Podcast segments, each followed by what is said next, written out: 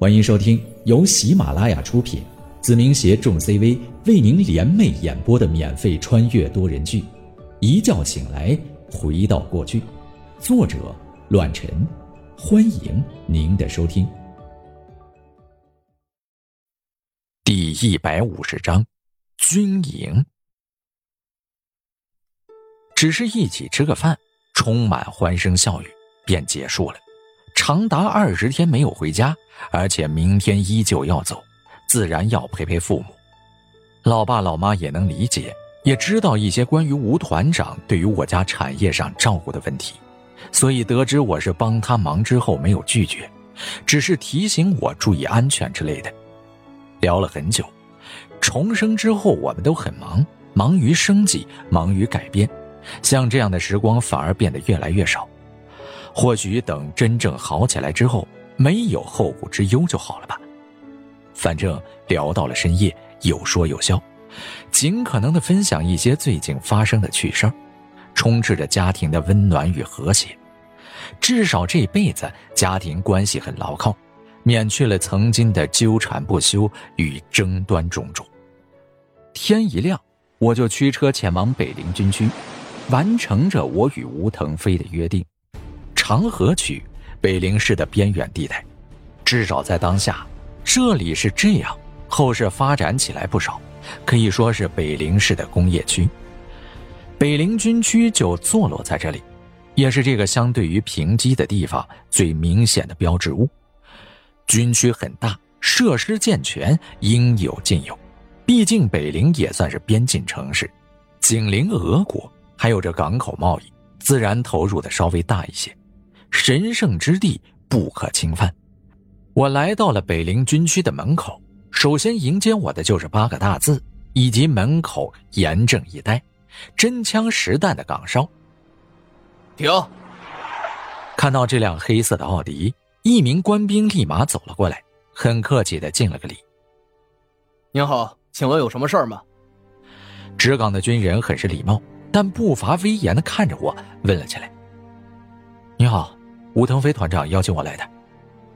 后者一愣，有些微微迟疑，甚至从表情上来看，都有些怀疑不已。一个少年被吴腾飞邀请过来，这是亲戚吗？看来人年纪不大，竟然开着豪车。吴团长好像最讨厌这种玩世不恭的纨绔子弟吧？后者也没多说什么，他只要完成本职工作就够了，所以继续开口。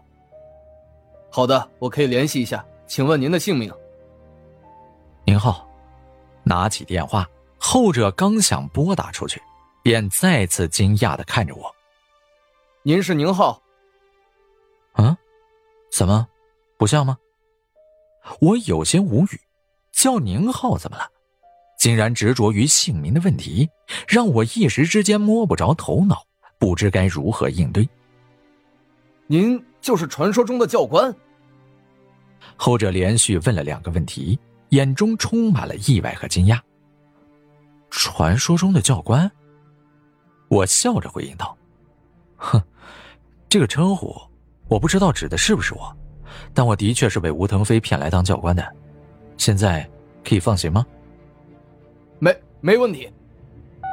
后者拨打了一个电话，一边按着一边说道。不过在这之前，我要核对一下。好吧，我有些无奈，说了这么多，竟然还要打电话。但规矩就是规矩，尤其是军营里，更是要遵守一切制度。即便是外派过来的，被欺骗过来的，但军营必然是一个好男儿最向往的圣地。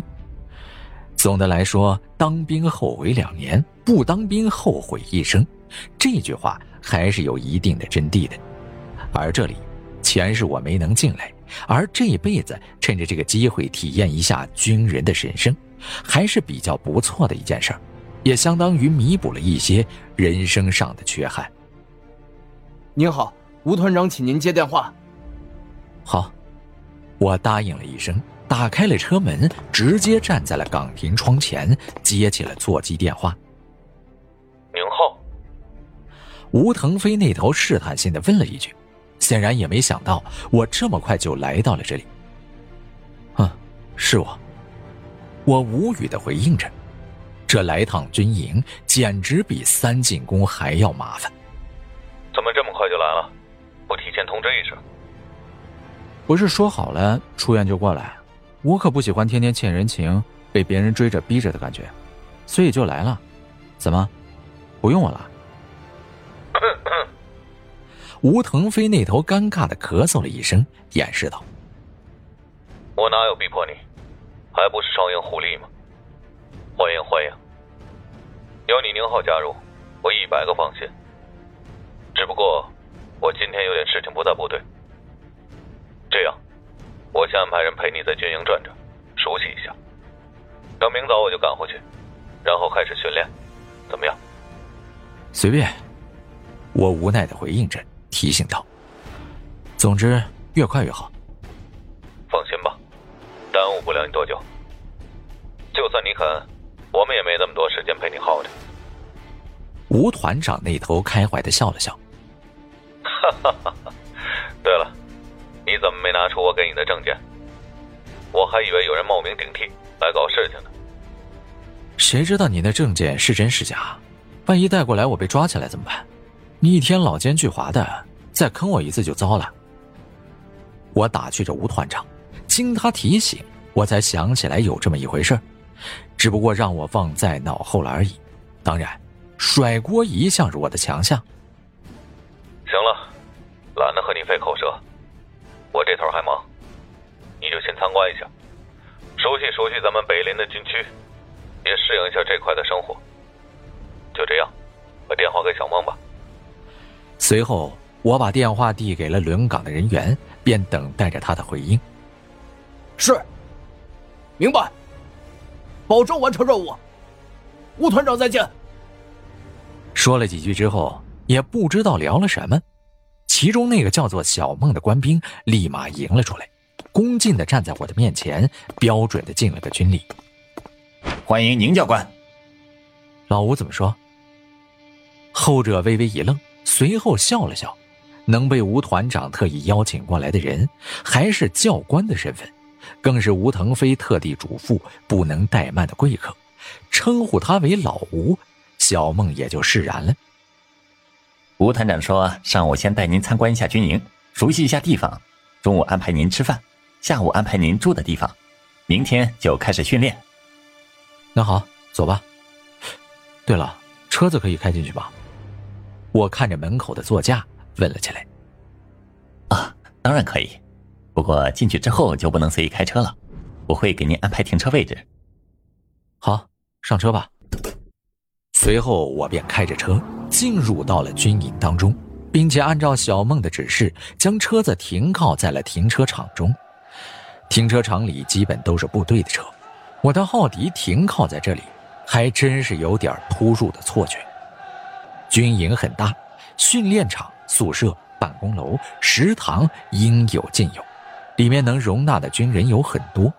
北陵毕竟是口岸城市，尽管那头接壤的地方有些贫瘠，但该准备好的也不能懈怠。